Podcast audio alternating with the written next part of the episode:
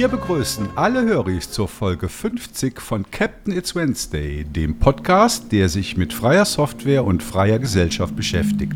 Aufgenommen am 22. August 2023 wenden wir uns heute an alle Anwendis, die ihr Betriebssystem 30 Jahre lang nutzen möchten.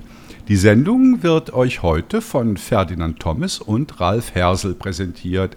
Hallo Ferdinand. Hallo Ralf, lange nicht gesprochen. Genau, ich glaube, das ist die erste Folge von Captain It's Wednesday, bei du dabei, äh, dabei bist, oder? Das ist richtig. Ja. Ja, und sonst, wie geht's dir so? Also ich hatte heute 38 Grad auf dem Balkon. Oh, also hier waren es heute 25, 26. Boah. Und ich habe hier im Raum gerade 27,3. Da bist du ja privilegiert. Ja, es war aber auch die letzten Tage war es heißer. Ja. Ja, also äh, hier ist an Arbeiten kaum noch zu denken. Äh, zum Glück nehmen wir den Podcast am Abend auf. Ja. Ist nicht mehr ganz so heiß. Ähm, genau, äh, Hausmitteilung gibt es diesmal kaum was. Wir sind bei GNU Linux CH immer noch in der Sommerpause. Das heißt, äh, wir schreiben reduziert, also wir versuchen irgendwie so ja, ein Artikel am Tag mindestens rauszubringen. Zum Glück, zum Glück gibt es noch Gastautoren, die Ja. mitschreiben. Ich glaube, bei linuxnews.de läuft alles ganz normal, oder? Keine Im Pause. Moment, Im Moment ziemlich normal, aber ab dem 8. September ist hier auch Pause. Da wird zwar der Stefan ab und zu was schreiben, aber ich bin im Urlaub mit dem Fahrrad. Und äh, deswegen klappt das auch nicht, dass wir uns treffen. Ja, das ist so schade. Auf der Havel, ja. Ja. Finde ich auch sehr schade. Also ich bin in der zweiten Septemberwoche mit zwei Freunden äh, auf einem Hausboot unterwegs und wir wären eigentlich genau beim Ferdinand vorbeigekommen und hätten dann auf dem Boot äh, oder beim Ferdinand äh, ein schönes kaltes Bierchen zischen können. Aber das klappt jetzt leider nicht. Wir kommen zurück am 18. Ja, da sind wir sind einfach eine Woche unterwegs, oder? Also Schade. 18. Das ist dann, was ist denn das für ein Wochentag? Das ist ein Montag. ja, dann sind wir gerade wieder weg. Ne? Also Ja. wenn wir Glück haben, kommen wir Sonntag an. Aber Ja, sind wir auch ist dann weg. auch erst abends. Wir gehen von Ja, Samstag schade. bis Samstag. Okay, Ja, falls, schade. falls ich da überhaupt ankomme, weil ich fahre ja mit der Deutschen Bahn von Ich Zürich nach Berlin und Mhm. von Berlin nach äh, Fürsten, Fürstenberg, Fürstenburg, Fürstenwerder. Fürsten, nee, Fürstenberg. Richtig. Fürstenberg, genau. Ja, da geht's los. Und irgendwie habe ich gelesen, in Berlin ist ja der, die Regionalzüge, die dann nach Norden rausfahren, die fahren aber nicht mehr, wegen Gleisbauten und so.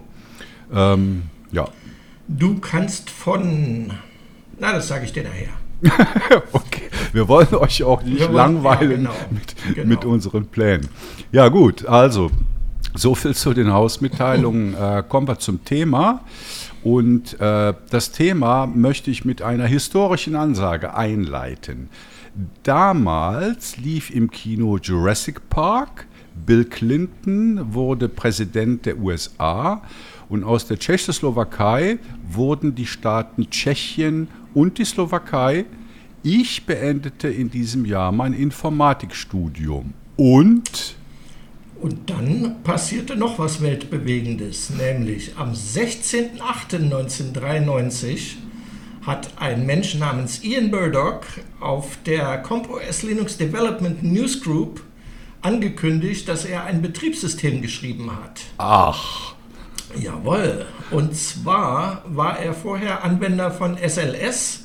Es war eine der ersten Distros überhaupt. Äh, ausgeschrieben nannte sich das Soft Landing Linux System. Und er war da mit der Zeit ziemlich enttäuscht von und hat versucht, das irgendwie ein bisschen weiterzuentwickeln und kam aber irgendwie nicht damit zurecht. Und dann sagte er sich, dann fange ich mal von Grund auf an und entwickle was Neues. war SLS die allererste Linux-Distro? Da gab es doch noch irgendwas mit M vorher. Ja, es, es war eine der ersten. Dieses M-Ding habe ich auch nicht mehr so genau im Kopf, aber das gab's. Du hast recht. Es war eine der ersten. Ich glaube, da hat sich auch Suse dann noch was von abgeschnitten hinterher bei diesem LS, SLS. Ähm, ja, jedenfalls hieß das Debian. Auf Deutsch sagen wir Debian.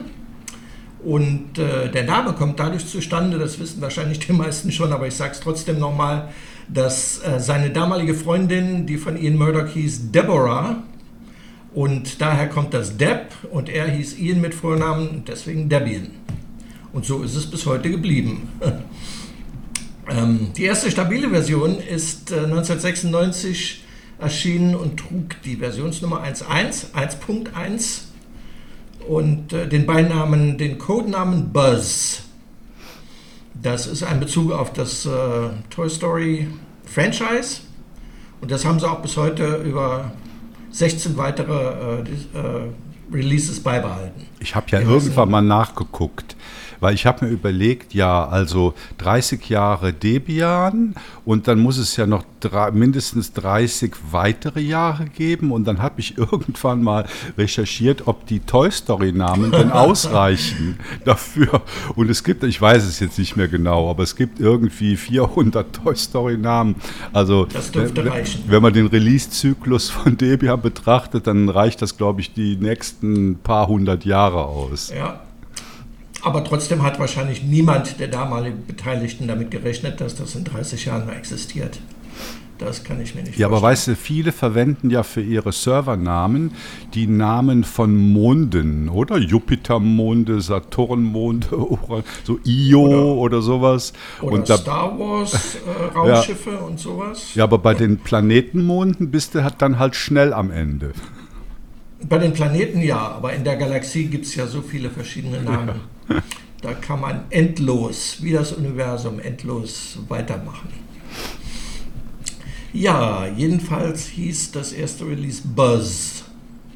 Und meine erste Berührung mit äh, Debian kam ein bisschen später, das muss 1997 gewesen sein, als ich das erste Mal versuchte, Debian zu installieren. Das war die Version 1.3, die hörte auf den Codenamen Bow.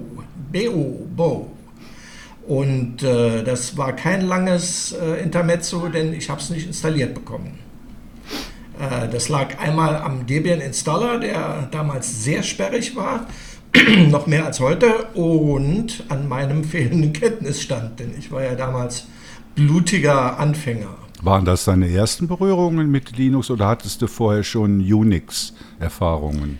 Ich habe keine Unix-Erfahrungen, nein. Ich habe relativ spät angefangen mit Computern überhaupt. Ähm, und Debian war so die erste Erfahrung. Danach kam dann SUSE, weil das einfacher zu installieren war. Ich habe mir dann so eine SUSE-Box gekauft, so eine grüne für 40 D-Mark damals. Da waren mehrere, ich weiß nicht, waren das schon CDs? Ich glaube schon. Und äh, eine Anleitung und ein Installer auf der Basis von Yast, den auch ein Anfänger installieren konnte. Also SUSE war, war tatsächlich auch meine erste äh, Linux-Distro und ich meine, das wären aber noch Floppies gewesen. Das kann, kann auch sein, ich ja. erinnere es nicht mehr genau. Ich habe es irgendwo noch zu liegen in der Kiste, aber ich habe lange nicht mehr geguckt. Ja. SUSE war für viele der Einstieg, weil es das einfachste zu installieren war. Ja, ich hatte vorher schon, ich habe ja gerade äh, im Intro gesagt, 1993 Informatikstudium abgeschlossen und das war natürlich noch ein paar Jahre dann vorher, als ich dann mit Unix in Berührung gekommen bin mhm. an der Uni.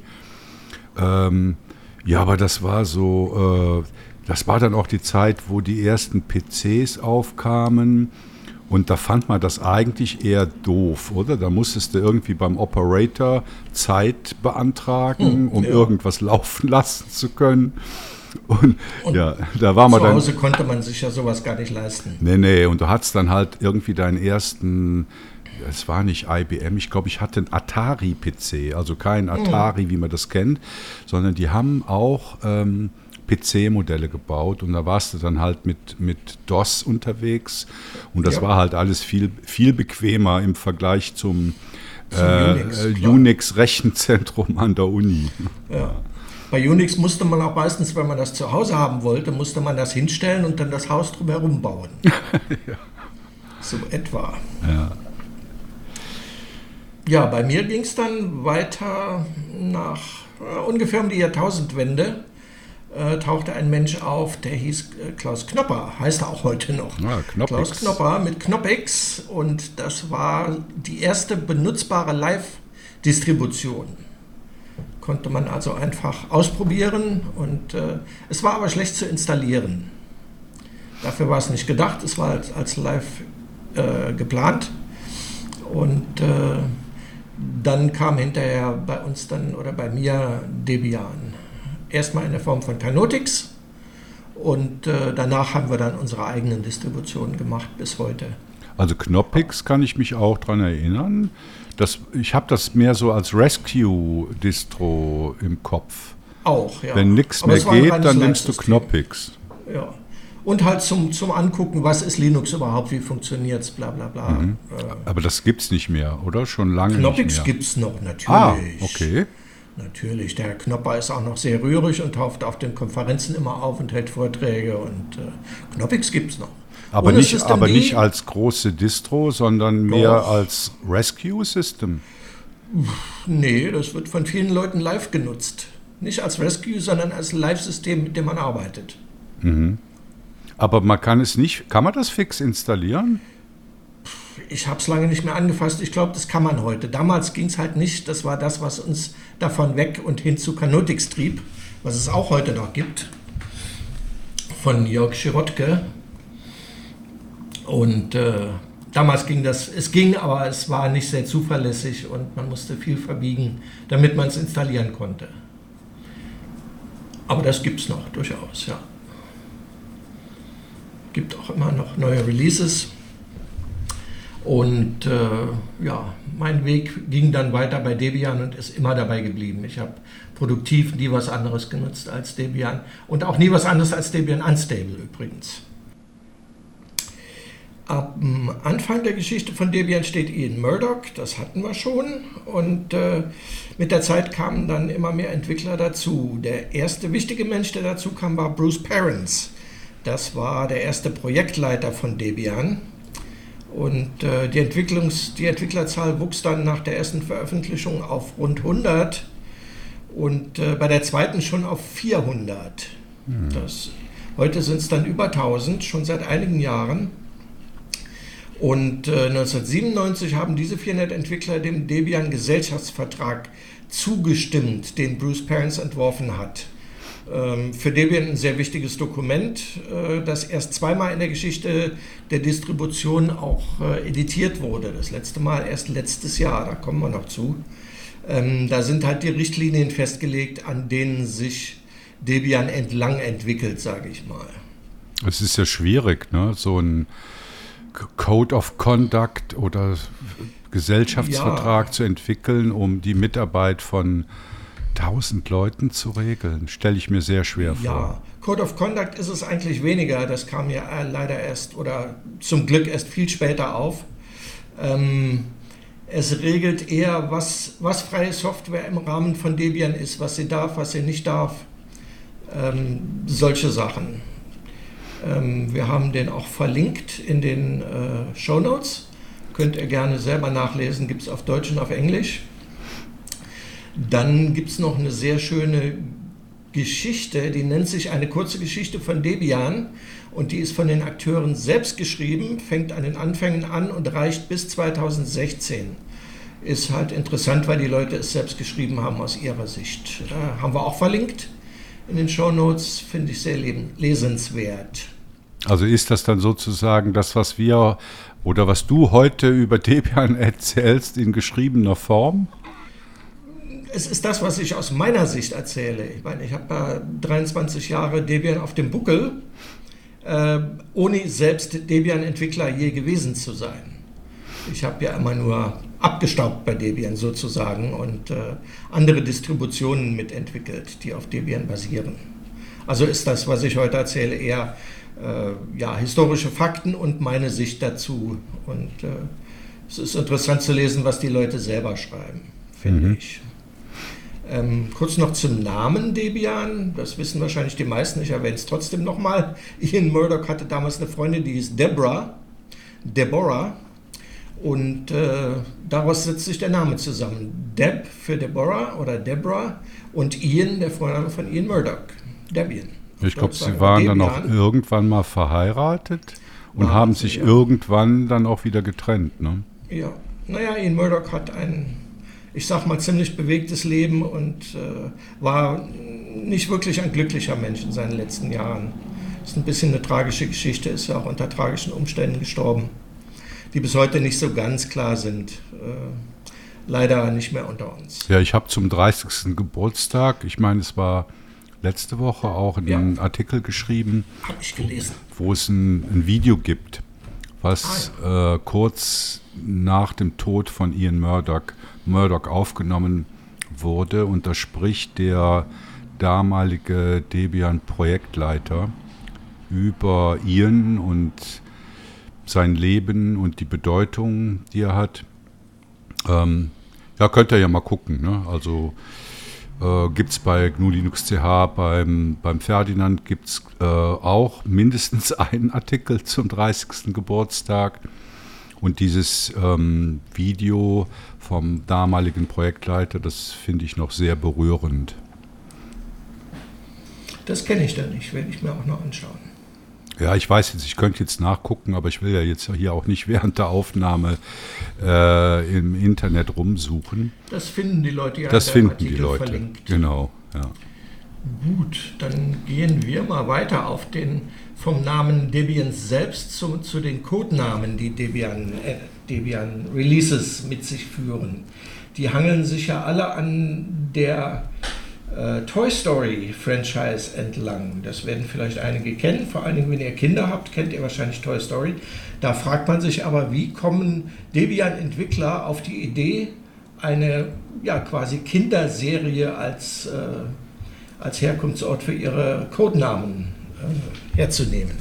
Das erklärt sich aber ganz einfach, denn äh, Bruce Parents, erster Projektleiter von Debian, führte das mit Debian 1.1 1996 ein. Er war damals beschäftigt bei der Firma Pixar und die erstellt die Animationen für die Toy Story Geschichten. Somit ist das ganz einfach erklärt. Und äh, ja, ich weiß nicht, ob die damals geglaubt haben, dass sie 30 Jahre durchhalten müssen, aber es gibt doch genug Toy Story Namen für viele, viele weitere äh, Releases, da müssen wir uns keine Sorgen machen. Ferdinand, weißt du, ob es irgendeine Regel gibt für die Reihenfolge? Also irgendjemand muss ja hingehen und sagen, äh, das nächste Release bekommt diesen Namen. Ähm, ich wüsste nicht, dass es jemanden gibt, der das entscheidet. Ich glaube, ich weiß es nicht. Es gibt jedenfalls niemanden, der sagt, das nächste Ding heißt so. Das ergibt sich, weiß ich nicht, aus irgendeinem Papier vielleicht, keine Ahnung. Aus einem Algorithmus. Also, Oder so. liebe Hörer und Hörerinnen, falls jemand weiß, wie das Verfahren ist, um den nächsten Toy Story-Namen herauszufinden, dann schreibt es bitte in die Kommentare. Ja, Tante Google weiß das wahrscheinlich auch, aber es war für mich nie interessant genug, das nachzugucken. Wir wissen aber jetzt, wo es herkommt und dass Bruce Parents, der übrigens auch den äh, Debian-Gesellschaftsvertrag verfasst hat, äh, dass der dafür verantwortlich ist, weil halt sein Arbeitgeber die Toy Story-Geschichten herstellt. Gesellschaftsvertrag haben wir gerade schon erwähnt. Bruce Parents hat ihn entworfen und äh, die Debian-Richtlinien für freie Software, DFSG abgekürzt, sind ein Teil davon. Im ersten Punkt heißt es dazu, Debian wird zu 100% frei bleiben.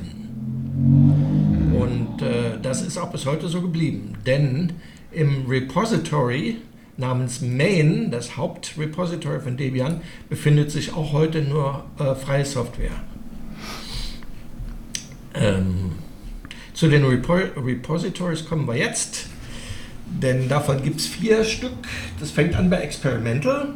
Das ist äh, ja eine Rumpelkammer für Sachen, die entweder noch nicht ganz fertig, noch nicht genug ausgetestet sind oder es ist gerade mal wieder Freeze für eine neue äh, Debian-Veröffentlichung und es darf nichts nach Unstable hochgeladen werden, dann bleibt das auch in Experimental erstmal liegen. Da kann man auch nichts mit anfangen, weil es kein vollständiger Satz von Paketen ist. Also das heißt, abgeleitete Distributionen können niemals auf Experimental beruhen. Nein, Sie könnten Experimental als Quelle hinzunehmen, ist aber nicht sonderlich ratsam. Das geht schief auf Dauer. Was nicht schief geht, ist Debian Unstable. Das folgt die darauf folgende äh, Repository. Das ist ein vollständiger Satz. Damit kann man Distributionen bauen. Und das tun ja auch einige, wie unter anderem wir mit Seduction. Und äh, ja, das funktioniert ganz gut. Früher war das noch ein bisschen rauer, als es heute ist. Heute sind die Wogen ziemlich geglättet und man kann damit produktiv arbeiten, wenn man eine Distribution, einer Distribution folgt, die ein wenig äh, für ihre Anwender da ist und ein bisschen Support gibt und vor Sachen warnt, die mal kaputt sein können oder so, dann ist das durchaus stabiler als manche andere Distributionen, die nicht auf Unstable oder als Rolling Release daherkommt. Ja, aber wenn man auf Unstable baut, dann ist man Rolling. Das ist ein reines Rolling Release, ja. Mhm. Ein direktes Rolling. Wie bei Arch. Mhm. Wie bei Arch. Aber es geht wenig, sehr wenig kaputt heutzutage. Weil auch immer mehr und mehr Entwickler selbst Unstable nutzen. Und von daher hat sich das in den letzten Jahren sehr stabilisiert. Also ich arbeite damit produktiv seit vielen, vielen Jahren und äh, habe, glaube ich, in 20 Jahren zweimal eine Situation erlebt, wo der Rechner nicht mehr gestartet ist nach einem Upgrade. Jetzt, es, gibt ja noch, es gibt ja noch Testing und Stable ja. als die weiteren ja, äh, beiden Testing. Repositories. Warum will man denn nicht auf Testing eine äh, deri derivative Distribution bauen? Könnte man natürlich auch machen. Das Verhältnis von Unstable zu Testing ist dermaßen, dass Pakete, die für zwei Wochen, in der Regel für zwei Wochen in Unstable gut funktioniert haben, automatisch nach Testing aufsteigen. In Testing wird das nächste Release vorbereitet. Das heißt, an dem Tag, wo Debian veröffentlicht wird als neue Version, fängt ein neues Debian Testing Repository an und an dem Tag fängt auch die Entwicklung der in zwei Jahren zu veröffentlichenden nächsten Version von Debian an. An dem Tag, wo Debian die nächste Version dann veröffentlicht wird, wird das Testing Repository in Stable umbenannt und quasi das, es fängt wieder ein neues leeres Testing Repository an. Ähm, um deine Frage zu beantworten, Unstable hat direkte Sicherheits-Updates, äh, Testing nicht. Aha, also das heißt, Testing ist nicht Rolling. Testing ist nicht Rolling. Ah, okay. Mhm. Nicht, nicht direkt. Und äh, Stable natürlich auch nicht. Ja, das, das ist, ist, klar. klar. Ja. ja, soweit zu den Repositories. Die Repositories haben, das muss man noch erwähnen, mehrere, mehrere Zweige. Das ist einmal der Main-Zweig, den ich vorhin schon erwähnt habe. Main steht für Hauptzweig in dem Fall. Und darin befindet sich nur freie Software. Dann gibt es den Zweig äh, Non-Free, da ist unfreie Software drin. Dazwischen gibt es noch Contrib, das sind Anwendungen, die auf unfreie Teile bauen. Nicht selber ganz unfrei sind, aber auf unfreie äh, Anteile bauen. Und äh, die kann man halt in der Quellenliste je nach Bedarf eintragen. Ja, aber also Ferdinand, das widerspricht doch völlig dem Gesellschaftsvertrag. Inwie, inwiesofern? Ja, unfree. Also du hast ja gerade zitiert, ja. dass Debian nur freie Software enthält. Im Main-Zweig. Aha, okay. Das heißt, wenn ich die anderen Zweige nicht eintrage in meine Quellenliste, dann habe ich nur freie Software. Manchmal braucht man unfreie Software, um äh, vernünftig in modernen Zeiten äh, seinen Rechner einzurichten. Das lässt sich manchmal nicht vermeiden. Da kommen wir auch gleich noch zu. Da gibt es nämlich noch was zu Firmware zu sagen. Ähm, erstmal reden wir aber über die Derivate, wenn es denn recht ist. Debian ist die Distribution, die mit Abstand die meisten Derivate hervorgebracht hat. Da ist keiner auch nur nah dran. Das heißt, äh, insgesamt waren das über 400 Distributionen, die auf den verschiedenen äh, Zweigen von Debian aufbauen, Unstable Testing, Stable. Heute sind davon zurzeit 122 aktiv. Diese Zahl hält sich auch über die Jahre immer so ein bisschen gleich. Dass es also immer über 100 äh, Distributionen gibt, die auf Debian basieren. Das, das ist ja länger als die Liste bei DistroWatch. Ja, ja. Also ich nehme an, bei den 122, da sind dann halt auch viele äh, Nischenderivate dabei. Natürlich, da ist Ubuntu bei und da ist. Gut, dass du Ubuntu als erstes nennst, wenn ich Nischenderivat ja, sage. Muss, nee, der Satz geht ja noch weiter. Da ist Ubuntu bei und am anderen Ende demnächst auch Sachen wie zum Beispiel Vanilla OS, mhm. was ja demnächst zu Debian Unstable wechselt mit seiner zweiten Veröffentlichung. Ja. Ähm, da ist die ganze Bandbreite vertreten, ja, wirklich die ganze. Klar, das macht es ja so interessant. Ähm, die meisten davon basieren natürlich auf Debian Stable, aber einige auch auf Testing und Unstable. Und äh, Debian hatte mit diesen Derivaten lange, lange Zeit Probleme im, im Selbstverständnis. Äh, ich weiß nicht, woran es lag, aber also wir haben zum Beispiel in den frühen Jahren Anfeindungen ärgster Art von Debian im IRC zum Beispiel erfahren. Ich bin da beleidigt worden von vorne bis hinten, weil ich äh, verantwortungslos genug bin, etwas auf, die, auf der Basis von Debian Unstable zu veröffentlichen. Die hatten, hatten da richtig Probleme mit. Also war äh, Seduction oder die Seduction-Vorläufer ja. das erste Derivat, was es gewagt hat, auf Unstable äh, zu bauen? Ja, das war Sidux mhm. zur damaligen Zeit. Es kann sein, dass es davor schon andere gab, äh, die auf Unstable gesetzt haben, aber die haben es dann nicht lange gemacht. Äh, die Linie von Sidux über, über Aptocid zu Seduction läuft eigentlich seit fast 20 Jahren und äh, hat mehr oder weniger den Namen und das Team gewechselt, aber nicht das Konzept. Mhm. Und Seduction ist jetzt seit zwölf Jahren konstant auf der Spur und äh, ja, wir haben einfach das Team gefunden, was zusammenpasst und dann geht das. Ja, das äh, Selbstverständnis von Debian war irgendwie angeknackst durch diese Derivate.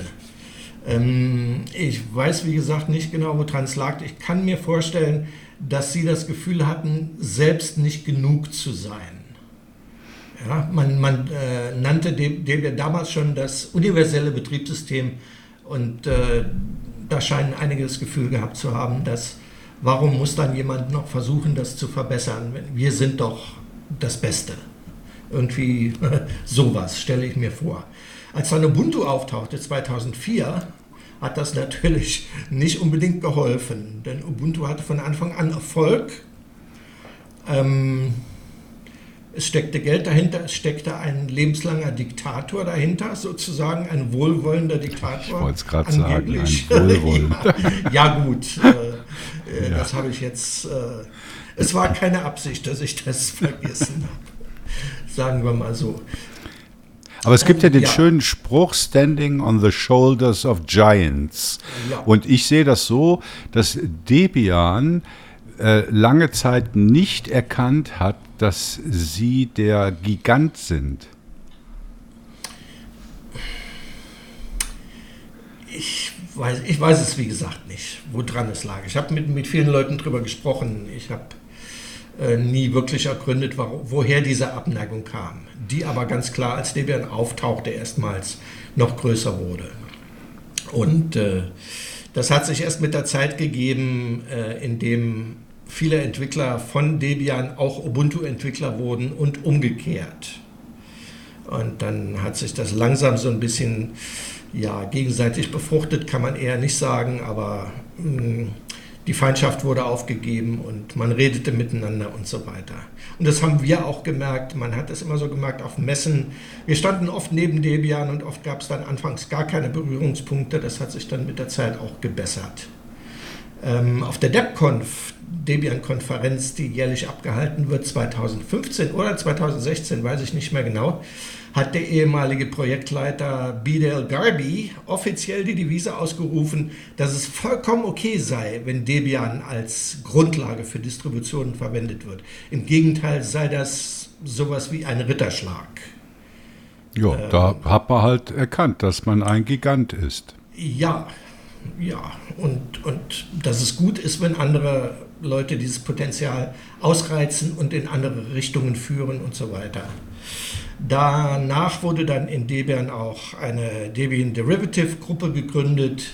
Im IRC gibt es Kanäle, die sich nur mit den Derivaten beschäftigen und diese katalogisieren und äh, ja, wo Entwickler von Derivaten mit Debian-Entwicklern sprechen und äh, bestimmte Dinge austauschen. So. Interessant, was du sagst. Heißt das, dass äh, IRC der offizielle Kommunikationskanal in der Debian-Community ist? Immer noch, ja. Immer noch? Immer noch, ja. Ah, ja, wundert mich, weil viele große Projekte haben sich da ja mittlerweile in die neue Welt begeben. Ja, da ist Debian wahrscheinlich auch vertreten, äh, aber die, die Hauptkanäle, zum Beispiel äh, Debian Developers und so, die sind alle im IRC und da ist Debian aus meiner Sicht äh, erfreulicherweise konservativ.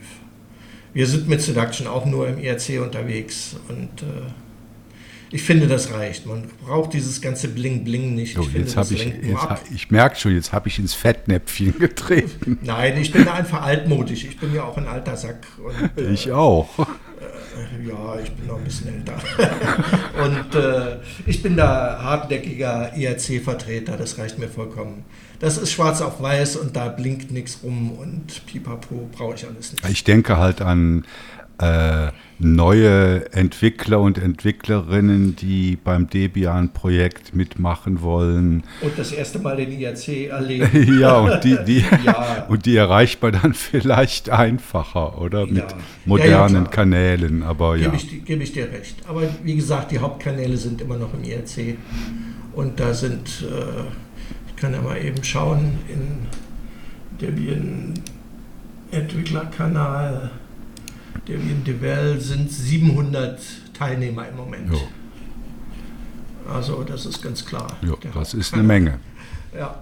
Und das ist ja nur einer von rund 30 Kanälen, die Debian im IRC betreibt. Mhm. Gut, haben wir das auch.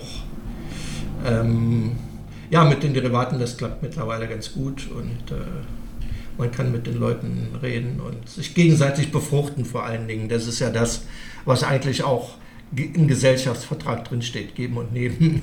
Äh, von daher war mir das immer unklar, warum die da so ein bisschen skeptisch sind. Aber Debian ist nun mal, wie ich schon sagte, konservativ und äh, Veränderungen sind immer schwierig, schwierig durchzusetzen. Aber es geht ja, doch, oder? Wie ja, wir ja. dann bei System D gesehen haben. Wie, aber wie?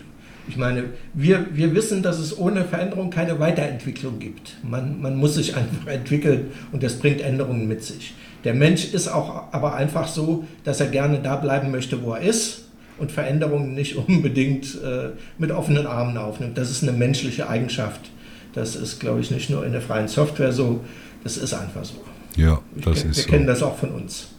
Ja. Wir wollen uns nicht aus dem Status quo unbedingt herausbegeben und Neues wir lernen zwar ständig, wir wollen ständig lernen als, als äh, Software-Interessierte und äh, Linux-Interessierte, aber trotzdem äh, so richtig verändern ist schwierig.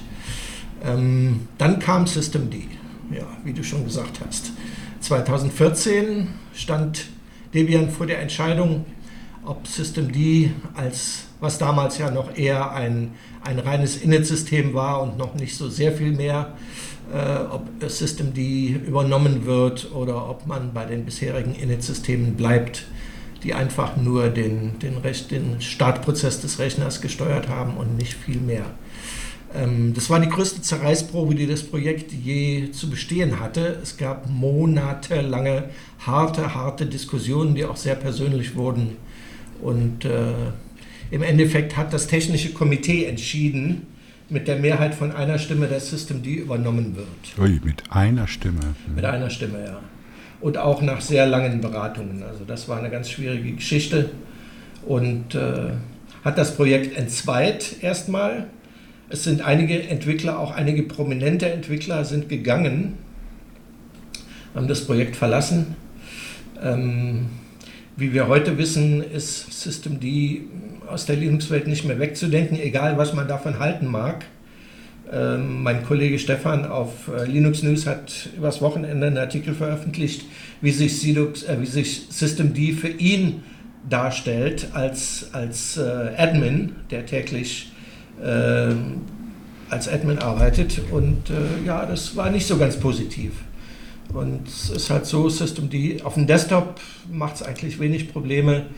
Als, Entwick als, als äh, Admin hat man da schon mehr Probleme mit. Aber egal. Ja, ich wollte gerade sagen, also so für den äh, für die normale 0815 äh, GNU Linux-Anwenderin, die merkt ja nur, gar nichts davon. Es ist nur positiv, nur positiv.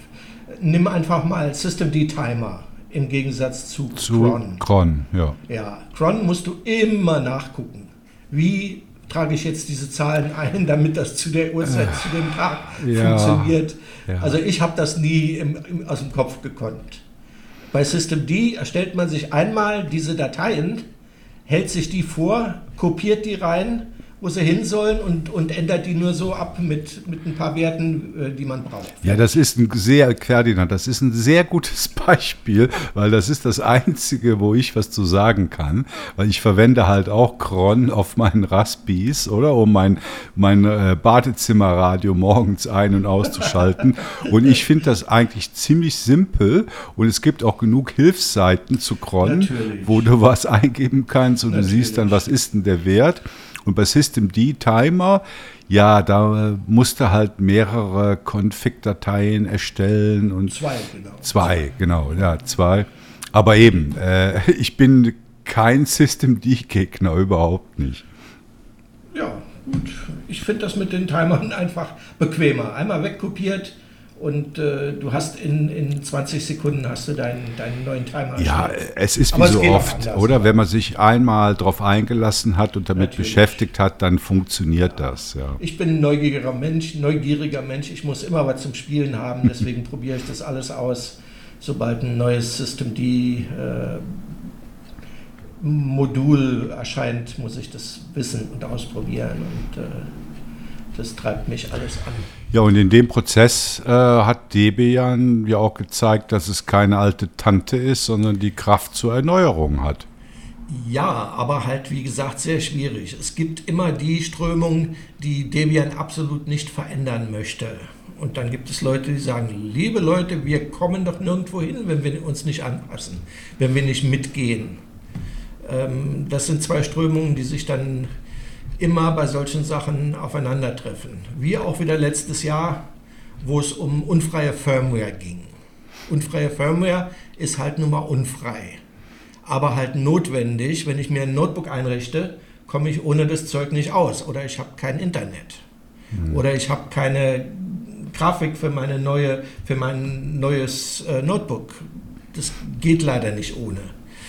Deswegen die Diskussion über unfreie Firmware ging jahrelang, jahrelang, ist aber immer wieder eingeschlafen, bis dann der ehemalige Projektleiter Steve McIntyre äh, vor zwei Jahren auf der DebConf gesagt hat, so jetzt ist Schluss, ich verfolge das jetzt so lange, bis das so oder so entschieden wird. Kein Bock mehr da ewig hin und her, weil er ist auch derjenige, der sich um die, um die Erstellung der Images kümmert bei neuen äh, Veröffentlichungen.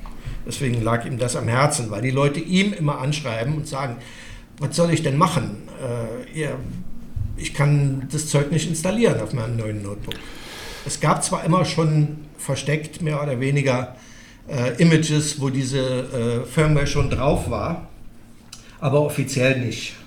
Ja, und der hat das dann durchgezogen und äh, hat ein ganzes Jahr lang darum gekämpft und dann gab es eine General Resolution, also eine allgemeine Umfrage, wie das öfters bei solchen äh, Entscheidungen der Fall ist. Und da darf dann jeder Debian-Entwickler entscheiden. Und äh, da ging es auch wieder genauso. Äh, die Alteingesessenen, ähm, die keine Veränderung mehr wollen und äh, die Fraktion, die sagt, wir müssen, wir müssen das mal machen jetzt. Und wieder hat die Vernunft gewonnen und die User haben gewonnen, denn die Entscheidung fiel im Endeffekt, dass freie Firmware mittlerweile auf den normalen offiziellen Debian Images ausgeliefert wird. War das auch wieder eine Abstimmung mit einer Stimme Unterschied? Äh, das, war, das wurde nicht vom technischen Komitee entschieden, was aus, glaube ich, sechs Mitgliedern besteht, sondern eine General Resolution. Da hat jeder Entwickler ein Mitspracherecht, eine Stimme. Mhm. Ähm, ich, es war auch knapp, aber es war nicht so knapp. Ja, aber also es war ich, keinesfalls 80-20 oder so, es war eher 60-40. Ich also, habe es nicht mehr genau im Kopf. Also ich glaube, solche Dinge haben wir ja in der freien Software-Community häufig, oder? Ich sag mal, es gibt auf der einen Seite die Puristen, die den Richard Stallman reiten. Und auf der anderen Seite gibt es die Realisten, die sagen, ja, ihr könnt euren Purismus jetzt so lange weitertreiben, bis äh, ihr in der... Bis ihr sämtliche Relevanz verloren habt. Sämt, genau, sämtliche Relevanz verloren habt. Aber wenn ihr etwas wollt oder wenn ihr in die Welt hinaus wollt, wenn ihr Firmen von eurer Arbeit und Privatpersonen von eurer Arbeit begeistern wollt, dann müsst ihr euch halt auch ein bisschen öffnen. Das ist eine philosophische Frage. Ne? Also klar kann man sagen, ja, das interessiert uns überhaupt nicht. Wir sind Debian, wir sind konservativ, wir verwenden nur freie Software. Äh, dann muss man halt auch mit den Konsequenzen leben. Oder man sagt, wir sind bereit, uns zu öffnen oder von unseren ganz puren Ansätzen etwas aufzugeben, dafür aber äh, viel mehr Leuten ein gutes Betriebssystem zu geben. Ja, das. Ja, Was man auch installieren kann auf moderne Hardware. Ja, aber ist eine Grundsatzentscheidung. Ja, die, diese Entscheidungen werden halt bei Debian immer mit ganz viel Herzblut ausgetragen. und äh, Finde ich auch richtig das clasht immer wieder und zieht sich ewig hin. Das ist halt die Sache, wenn man niemanden hat, der Entscheidungen trifft und sagt, so Leute, jetzt geht's da lang, das machen wir jetzt. Wenn man so jemanden nicht hat, dann muss man es halt ausdiskutieren. Das, das dauert dann halt immer schrecklich lange. Da sagen dann viele Leute, ja, das ist doch verschwendete Zeit, was die da machen. Die, die sollen doch in der Zeit was entwickeln. Aber so ist es nun mal, wenn sich tausend Leute selbst verwalten. Ich finde das gut. Das also du hast, du hast halt Crowd-Intelligenz, oder? Wenn ja. du Tausende von Leuten hast, dann äh, da kommt halt kein völlig falsches Ergebnis bei raus, richtig. sondern ein abgewogenes. Richtig, richtig. Auch wenn das dann manchmal fast die Hälfte der Leute vor den Kopf stößt und nicht ihrer Ansicht entspricht. Äh, es funktioniert aber. Und das Erstaunliche ist, Debian geht aus solchen Kämpfen gestärkt hervor. Mhm. Das ist, äh, finde ich, bemerkenswert. Das ist ein gutes Stichwort, weil wenn Debian gestärkt aus solchen Diskussionen hervorgeht, dann fragen wir uns ja, was die nächsten 30 Jahre Debian bringen werden. Ja, ähm, Potenzial für weitere 30 Jahre ist bestimmt da, würde ich mal sagen. Ähm, wer es 30 Jahre schafft, sich selbst mit so vielen Leuten unterschiedlichster Charaktere selbst zu verwalten und dabei relevant zu bleiben, der wird es auch noch 30 weitere Jahre schaffen. Ich sehe da keinen, keinen Hinderungsgrund. Die werden weiter konservativ bleiben. Ähm, die werden zum Beispiel Diskussionen wie die neueste Sau, die durchs Dorf getrieben wird, Immutable, werden die ja erst in drei Jahren anfangen, drüber zu reden erstmal. Und ja gut, das fünf, ist ja selbst in, bei Arch Linux noch kein Thema. In, ja, in fünf Jahren dann vielleicht äh, mhm. mal angehen. Ähm, du und ich, wir wissen, dass da die Zukunft liegt, auch wenn das vielen nicht gefällt. Ähm, es wird immer auch, wie es mit, äh, wie es Distributionen ohne System D gibt, wird es auch weiterhin Distributionen geben, die dem, die dem alten Standard entsprechen. Äh, aber so wie ich das sehe, ist Immutable die Zukunft. Ja, und Aber um nochmal auf das System D-Thema zurückzukommen, äh, wenn ich recht liege, gab es ja da auch einen Fork. Also äh, korrigiere mich, Devuan ist, glaube ich. Devuan ist der größte, bekannteste Fork. Es gibt viele. Es ohne gibt System 20. D. Ja. Es gibt bestimmt 20. Also MX Linux zum Beispiel verwendet kein System D. Knoppix verwendet kein System D. Äh, Antix was ein Verwandter von äh, MX ist, verwendet kein System D. Es gibt viele. Ja, und bei Immutable wird das ja ähnlich aussehen, wobei ich das eigentlich begrüße, weil Immutable richtet sich halt an eine bestimmte Zielgruppe. Also wenn du jetzt da, ja, ich weiß nicht, ob ich das richtig sagen kann. Also sagen wir mal, du bist jetzt ein, äh, ein User, oder? Ein User von Debian. Hm. Dann kommt dir vielleicht Immutable entgegen, weil du sagst, ja, hier stabil, äh, Atomic Updates und so weiter und so fort. Ich, ich kann es nicht kaputt machen. Ja, ne, das ist ja eigentlich eine gute Sache für ja. die Endanwenderin. Ja. Und wenn du jetzt ähm, Server-Admin bist, ja, dann findest du das vielleicht auch gut. Stabilität. Ja, sogar. Oh, ja, noch eher. Und dann bist du irgendwo dazwischen, so der Frickler und Fummler, also hier so wie unser eins, oder? Oft neue Sachen ausprobieren. Ja. Und dann bist du vielleicht, findest du vielleicht Immutable nicht so gut, weil du fühlst dich eingeschränkt und kannst halt nicht die Dinge tun, die du willst. Ja, das ist ein Argument, was immer wieder vorgebracht wird gegen Immutable-Systeme. Es stimmt aber absolut nicht. Das ist ziemlicher Unsinn. Ähm, Im nächsten Linux-User erscheint ein Artikel von mir zu einem Menschen, der sich da sehr mit beschäftigt und äh, Systeme auseinandernimmt und äh, Immutable-Systeme erzeugt, in denen man alles verändern kann, was man will. Da bin ich gespannt. Und ich kann mir vorstellen, dass es ja eigentlich nur eine Frage der Rechte ist. Es ist einerseits eine Frage der Rechte, andererseits eine Frage, äh, auf welcher Ebene du dich bewegen willst. Äh, es gibt Distrobox, was in einigen Immutable-Systemen eingebaut ist. Das bedeutet, dass du in Containern andere Distributionen installieren kannst und da kannst du machen, was du willst. Das Einzige, was du nicht verändern sollst, ist das Root-System deines Hosts. Aber das muss ja nicht sein, wenn es äh, andere Möglichkeiten gibt. Ja. Also die, die, Argumente, die heute vorgebracht werden gegen Immutable-Systeme, sind für mich äh, zum Teil fadenscheinig.